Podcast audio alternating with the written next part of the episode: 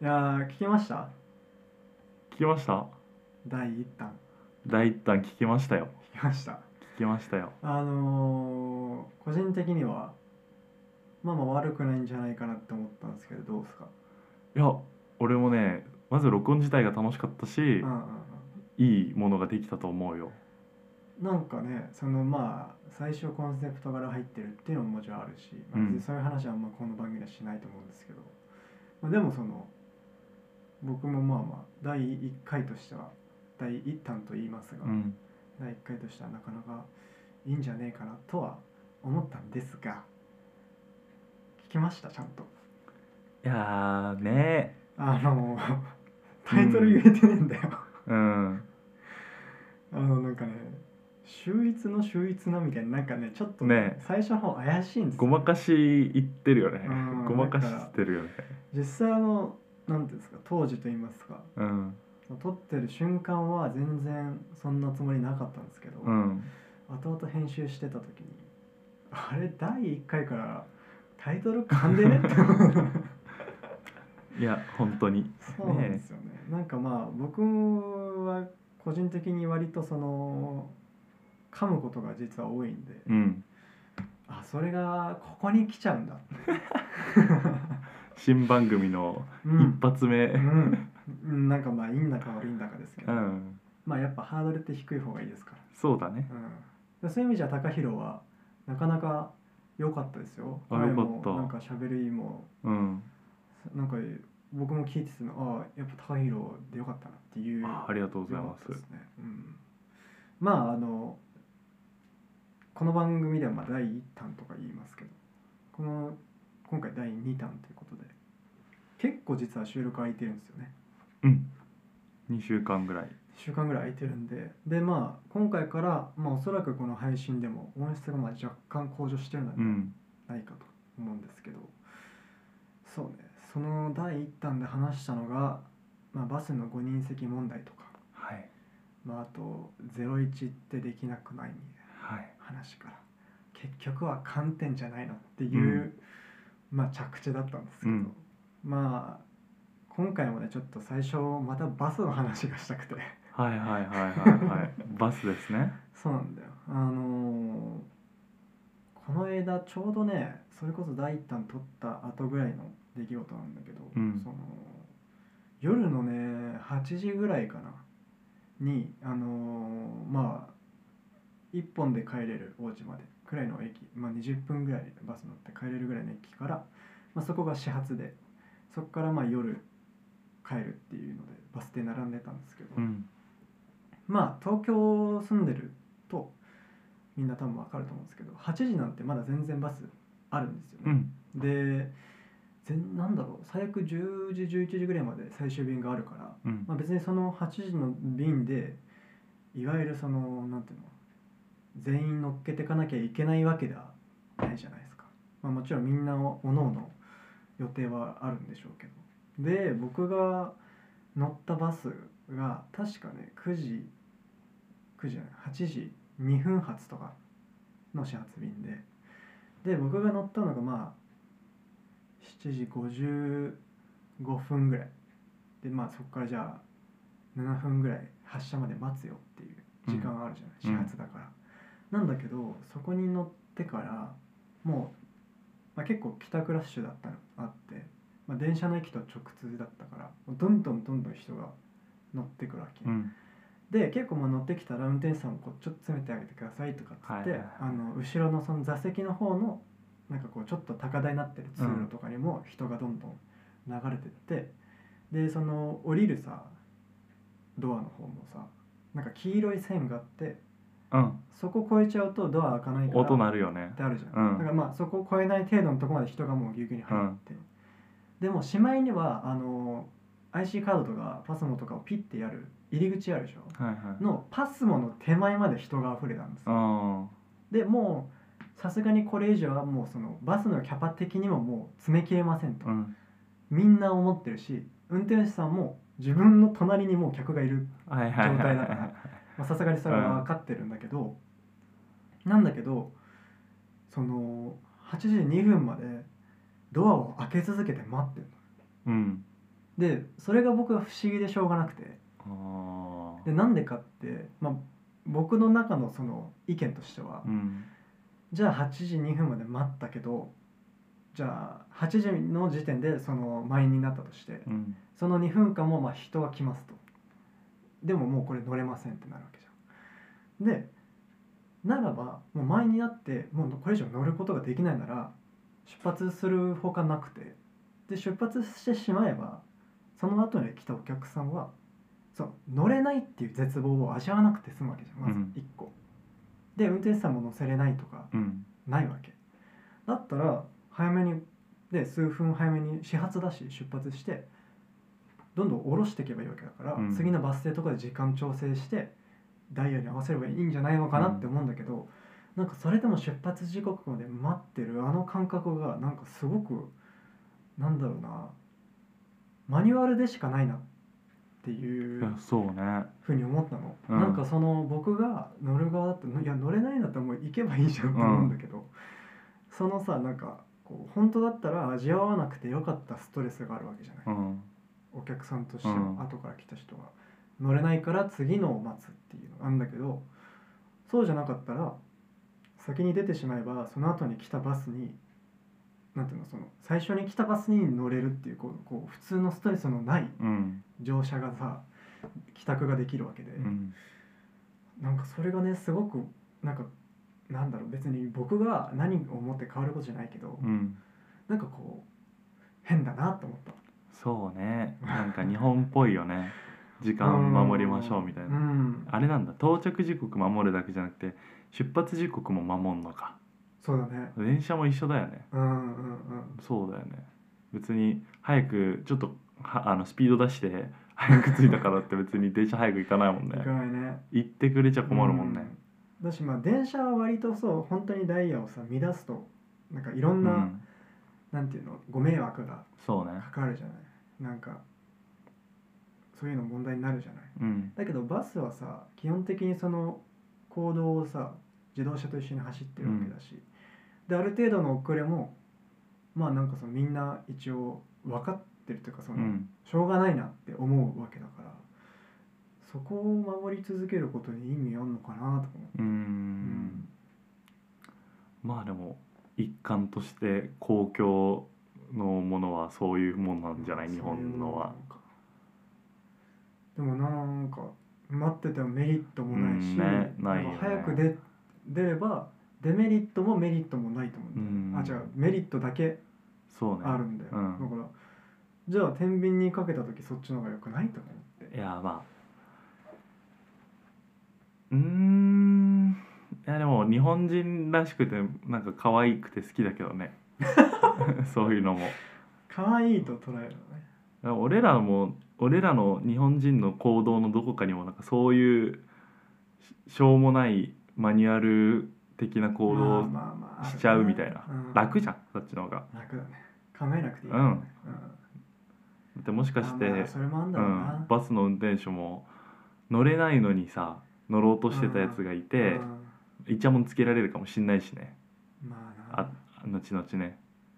だからそうか責任を背負うことになるんだな、うん僕の論理のた通りにやってしまうと、もしかしたらだけどねやっぱ責任は人に渡した方がいいからねそうだねあだからマニュアルに責任を押し付けた方がいやーそれは本当そうううんん、本当そうだねなるほどねだからなんかその地元のバス停でもさなんかこれはあのバス側っていうかお客側に思うことなんだけど、うんそのバス停があってさバス停に時刻表ってくっついてるじゃんうんでくっついててあの、まあ、基本的にガードレールがあるけど乗り場だけなくて空いてるじゃないポンって道路側に。で、えっとその乗り側の方に基本的にそのなんていうんですか展示タイル黄色いはいはいはが敷いてあることが多いと思、いうはいでつまりはそっちが並ぶ側なわけじゃん。はいうんなんだけどそのなんていうの逆側に並ぶ人あいるんだよあるあるよねあるあれが僕はいつもなんかそのもどかしくてしょうがないなんかあるなんで、ねわざわざ反対側に並ぶのと思って、だからたまに屋根ない側に並んでる人とかいるもんねそうそうそうそうそうだうかんら屋根あれば、まあ、分かりやすいんだうよんなんだけど、まあ、基本的にないじゃない、だうかんらそうなった時に逆に並ぶ人がいてうんでうんこれまたあれなんだけど1人目が並ぶ場所って一番最初だからうんその逆も政党の方にいるかもまだ分かんない状態で、うんで2人目に僕が来てうん政党の方に並ぶじゃんうんでなんだけどそれをその逆側に並ぶことをこう常としてる人は、うん僕が一番前に見えてうんだからその一番最初に来た人の左側に並ぶんだよ、うんでそうしたら最後4人目がその3人目の後ろに並んじゃった場合僕はどの立場になるのっていううんあ確かになんかそういう場所って割と数が正義になるから、うんえ俺並び直すのどうすんの、うんみたいな状態になってで僕と一番最初の人の間ではうん君が1番で僕が2番だよねっていうのはうん分かってるわけじゃん、来た瞬間にだからその3人目があのなんていうのその逆に並んじゃう系の人だとうんすごい困るんですよね、いや俺それはねなんか思ったことがあってうんバスのあの時刻表うんあれをうん目印にうん並べば絶対にうん進行方向と逆側に列ができていくわけじゃうんん縦に、うんただ最初に並んでる人を見並んでる人を見つけて、うんその人基準にすると、うんその見つけ進行方向と逆側からき歩いてきてうんバス停に、うんであの並んでる人見るとその人が基準なわけじゃんそうなんだよだから逆に列ができるっていそうなうんだよことだよねだからうんバス停のあの時刻表を基準にしてね見ればうんうんスーッと進行方向と逆側に綺麗に列ができるけど、うんうんうん人見ちゃうともしかしたら逆になっちゃうかもねそうなんだよねやめてほしいんだよねあれねなんかなんていうのまあ僕はそんなに迷惑被らないけうど、んすごいこう極端な話しちゃうとさ例えば盲目な人とかがさうん来た時にその人はその逆が列があるなんてわからないわけうじゃん、んまあわかんないよ結構もうその感覚が研ぎ澄まされてるパターンもうんあるだろうけど、でも基本的にはその展示ブロック側に絶対並ぶことになるうから、んえだじゃあ絶対そっちが正解だよなとか思ううんそうだよねだからうんそっちが正しいんだろうねまあ正しいんうだろう、んうんでも気づいてない人もいるわけだからねそうだからあれはどうなんだろうなと思ってねだからもう交通機関系で言うとさもう僕はもうその前も話したかもしれないけどずっとバスで学校帰ってたから、日本にいた時は、だからもうバスネイティブというかうん逆にその電車でずっと通ってたりとかしてる人たちの感覚が分かんないから最近になってさそのまあちょっと年上の人とかと喋ってるとさその何何線とかの会話をするわけはいはいはいはいで何線あどこどこならじゃあ何線で何線で乗り換えてとか言って、うん何それとか思って なんていうのそのメーカーだったらさ例えばその靴があんま分かんない人がうんナイキの話じゃなくてうんエアフォースとかエアジョーダンとかの話されてるみたいな感はい覚はないわけ、はいはいだからなんかあ「ごめん全然分かんないです」とか、うんあでもこれって普通分かるもんなのかなと思ってうんなんか友達とかに聞いたら「いや普通だよ」とかっつってうんで高弘はどっち俺はもともと徒歩通学でああそう電車バス一切使わなくて、うんうん全く高3までは分かんなかったんだけど、うん大学生になった時にあのやってたバイトがうん電車使うバイトで、うん電車で移動するバイトでうんでもう週5ぐらいで電車1日、まあ、合計して、まあ、2時間ぐらい乗ったりする時もあるからうんうーんもう完璧かああなもう本当割と。素晴らしい都内から神奈川埼玉千葉うんまで割と行き方パッとわかるかなから本当にね乗ってる回数というか素晴らしいだけだよねネイティブだだねから突然徒歩ネイティブからトレイン突ネイ然ティうブん突然電車ネイティブにああそういいですこねの何年かで変わりましたいやなんか僕はさそのこの番組ではあんま話してないかもしれないけうど、ん中高校からは海外に住んでて、うんで去年日本に帰ってきたんでもう思春期という思春期をもうすごい発展途上な交通機関の中で過ごしてるんで,で、日本のこのさもう本当にこう張り巡らされてるさうん路線図とかを見てさおののくわけうんで電車をさ使うこともまあこの年になれば行く場所も増えるから、うん使う機会も増えるわけでもう新宿とかわっけわかんないんだよね。あー難しいねうんだからこうこの間友達になんかこうあ遊びに行こうってう言って、ん新宿のその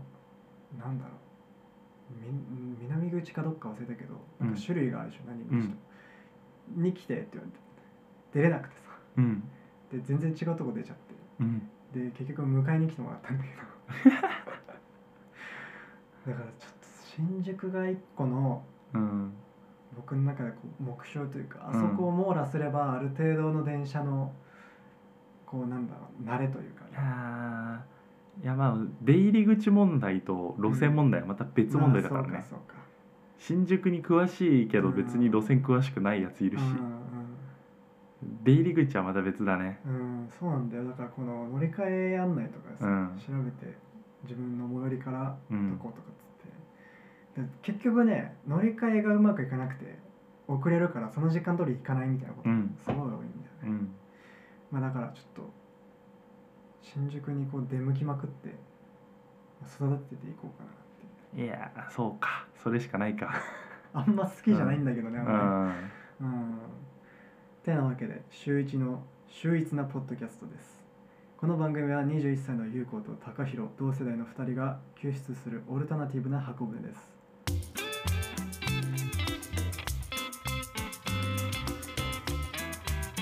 週一の秀逸なポッドキャストねというわけでまあ、今回のタイトルから言えてるんじゃないかなと思います、うん結構気合入ってたまあ、ちょっとお気に入っちゃった感はあるけうどんうんマニュアル通りにねうんいやまあ今回ちょっと話したいことがさうん最近こうふとあれ実はこれこうなのではっていううん思ったことをまあちょっと高弘の意見も聞きたいなってうん話なんだけど、こう曲とかが音楽うんを嫌いになる現象ってまああるとう思っんててみんな、でまあ一番一般的なとこで言うとあの目覚ましのアラームとかが最近あの好きな曲とかにできるじゃないはいはいでもうなんかその毎回起きれない人がなんか全部この曲で嫌になっちゃうみたいなうん離れ方とか、まあ、あとは普通にその音楽って結構その当時の記憶も包み込むものだと思うんですようんで例えば僕ら世代だとなんだろうな2016年ぐらいの「ごめんなさいそれ嫌いな音だわ今ねめちゃくちゃあったんだけどそれ嫌いな音だわタイムリーすぎるなうんさすがにえー仕込んでたのかと思っいたや全然仕込んでないんですけめっちゃどドキッてしたいや録音中になったからドキッとしたんじゃなくて、うん起きた今起きたようね、ん起きたしゲー気分悪いわその音いや本当だよなごめんな、いやいやいやいやなんで今ついてたんだろうめ嫌いすぎるわその音がいやこれちょっと聞いてる人これ本当に仕込みじゃないんですうん本当にちょっといつもこの時間にかけててびっくりした切るの忘れてたらちょうどアラームの喋ってる間にうんアラーム鳴るっていうね、ねすごいねすごいねなんかすごい魅力が湧きましたけど、うんもうだからまあ今の曲じゃないけど、うんまああれを曲にさできたりするから、うんそれで嫌になっちゃうとかうさ、んなるなるなるそうあとはなんかこうまあわかんないずっと人生が輝かしい人は共感し得ないかもしれないけうど、んまあ僕もあんまり良くない時期があったりするから、うんその時期に聴いてた曲とか好きなんだけどなんだろうやっぱりその曲聴くとその当時のこう心情がこうんまたにじんでくる感覚があって、こうちょっとこうその当時の心が出てきてキュッなっちゃうみたいな感覚とか、まああとはこれはちょっと特殊なんだけど僕が他でラジオ番組をやっててうんでそこで使ってる BGM うんとかってまあ毎週ずっとかかっ同じようなものを使ってるから、だからこうなんだろうなみ身近になりすぎちゃってうん全然嫌いとか全くないけどそのなんだろうある程度の特別感が薄れるというかね、うんなんかあると思っててさなんかねそのこれって嫌いになっまあ今目覚ましの話とか思い出の話に例えば注目すると、これ嫌いになってんじゃなくてその日常にそのなんつうんだろうね溶け込みすぎてるっていうか自分自分との距離がうんその曲と自分との距離が本当近すぎて。うんもうなんだろうそれこそその東大元暮らしじゃないけど、うん特別感とかがもう本当になくなってるみたいあなーでなんだろうその企画だったりに対して自分の人生とか今の思い出とかね、例えばとか、まあ、その時のなんだろうフラストレーションとうか、んわかんないこうちょっとこう気分が落ち込んでるうん雰囲気とかを本当は曲と全然関係ないんだけど、うんその時に聴いてたからとか例えばアラームだったら眠くてうん起きたくない時にかかるからうってんいう心情と勝手に自分が脳でリンクしてるから、なんだろう関係ない結びつきを勝手にこうギュッてうん結んじゃっててでそのなんだろう特別感が喪失されてしまうみうたいな。ん感覚というかでつまるところその曲と関係ないところに付加価値をう生んじゃって自分がそれをこう価値のないものうんみたいな感覚になっちゃってるからその本来の楽曲という素材自体の良さを、もうなんていうのめちゃくちゃ無視しちゃってるみたいあなー状態なんじゃないかなって思って。僕全く真逆なんだけどまあアラームとかは確かに嫌いなんだけうど、んうんその辛い時とかに聴いてた曲うんうんが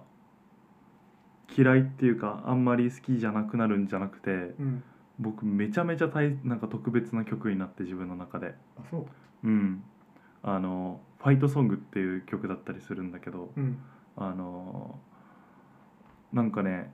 あんまりに日常の何もない日はうん聴きたくないっていうかそれは嫌いなんじゃなくてうん自分にとって特別な曲だからなるほどね。特別な時にしか聴きたくないし、うんうんあとはあの民衆の歌うんとか、レ・ミゼラブル。うん、レ・ミゼの、うんとかも自分の中ではいろいろ思い出がある曲だから、うんあれもなんか適当に携帯からかけるような曲じゃないし、うんみたいななんかいろいろ思い出がある曲はなんか大好きすぎてまあ恐れ多くて聞けないそれはなんか確かにみたいな 感情と、ま、あの交わりすぎてその曲が、うんうんね普段は聴けないみたいなことが僕は多いかなうんあそっちもあるか、うん確かになんか僕もなんかね知り合いの人が45年前ぐらいに亡くなったんだけうど、んその少し前にお見舞いを行くことができて、うんその時になんでかわかんないんだけどその星野源の「うフんァミリーソング」っていう曲があるんだけど、はいはいはいその CD を、まあ、当時高校生だからお金もないから、ブックオフで中古で買って、うんを渡したんだようんでそれをその人別に本性源とか全然なんだろうあんまり聞いたことなかった感じなんだけど、渡したからなんか CD プレイヤー買って聞いてくれたみたいうんでなんか亡くなる前にそのあこれすごいいいねみたいなメールをくれてさ、うんでよかったなって思ってしたらその曲が式でかかったんだよねうんそのなんかこうプレイリストで何曲か多分 BGM としかかけてたんだけど、その中の1曲に入っててさ、うんなんかもうどうどうしましょうっていうような感覚になって、それ以降ファミリーソングがあの日常でかけれなくて、ああ一緒だね、うん、そういうことだうねん、なんかこうたまに、まあ、それこそその人のことを思い出す時とか普通にその自分の感情が高ぶってる時とかにうんこうなんだろうちょっとこうその曲に対して腰据えて構えて聴くみたいな。うんな立ち位置でしかかけれなくてだからそういうこともあるんだろうねそれでう言うと、んまあ、だから、ね、今日の始まりとしてはまあ嫌いになるとかになってるけど、うんそれとまた別のベクトルでうん高弘が言ってくれたみたいにその重みがあるから聞けないみたいうな、んあるんだよ実質嫌いみたいな、うんね簡単に言っちゃえば普段は聞きたくない避けてるし避けてるね、うんそれがすごく問題なと思ってでそれこそそのさっき触れたけどラジオでかけてる BGM が、うん基本的にあの YMO って言ってあのイエローマジックオーケストラって、はいいうはいはいまあ、レジェンドの人たちの曲を全てじゃないんだけど、うん結構まあ7割ぐらいのはうん使っててでだからそのなんだろう毎週自分の放送で流してる感覚だから、うんそんなにこうそれこそ日常に張り付きすぎちゃってて、うんそんなにこう最近注目することがなかったんだけど、うんこの間ねあのこれもまたちょっと星野さん関連になっちゃうんだけど「うんサブスク堂」っていう番組があってうんで NHK でやってんだけどまあなんだろう源さん扮するおげんさんっていうキャラクターがいてでそれとまた松重豊さんが扮するほうほうさんっていうまあうんキャラクターがいて、でこう2人で、まあ、ゲストを交えながら、まあ、普通に単なる、まあ、ゲストの音楽遍歴も聞くし自分らの普通に最近聴いてる曲をただ流すみたいな、めちゃくちゃこう有意義な番組があってでその第1回がこの間だったんだけうど、んの本編の最後にその YMO の3人と源さんで一緒に「ファイアクラッカーって曲があるんだけど、うんそれをこう一緒に演奏するっていう映像が23年前にその細野晴臣さんっていうその YMO の一人の、うんが主催している番組でうんやったんだよ。でその映像をそのまま流したんだけど、でその「ファイアクラッカー」っていう曲はその僕の番組でかけてる BGM なんだけど、うんそれをこう演奏してる様を久々にちゃんと見て、うんなんて素敵な曲なんだ もう特別感がこうガッと出てきてうさ、んでなんかこの調べたところそれがあの YMO3 人が揃って演奏した最後の機会だったらしえくて。ーそうもう今は細野さんしかうんご存命じゃないから、そうですねそうだからなんかそれも聞くとその時に源さんがいるのもすげえなとも思いつつ、あの YMO の曲自体のなんだろう価値って言っちゃうとちょっと失礼なんだけど、うん自分にとってのその大切さだったり特別感みたいのがまたこうフレッシュにうん戻ったんだよ、だからなんかそういうなんだろうな個人的な解決案というかそのいわゆる、まあ、ちょっと遠ざけてたりなんかあんまり気にしなくなってたり嫌いになっちゃってるみたいな状況を脱するには、一旦オリジナルの映像とかはいはいはいはいはいをもう一回その新鮮な頭で聞き直すうんでそれがなんだろう例えば曲だったらミュージックビデオでもいいし、うんそういういわゆるなんだミュージカル系のやつだったうら、んミュージカルの映像とか、うんドラマのねうんミュージカルドラマの映像とかでもいいんだけどなんかそういうのでこう視覚的にも、うんま、もう一回新しくこれはなんだろう自分が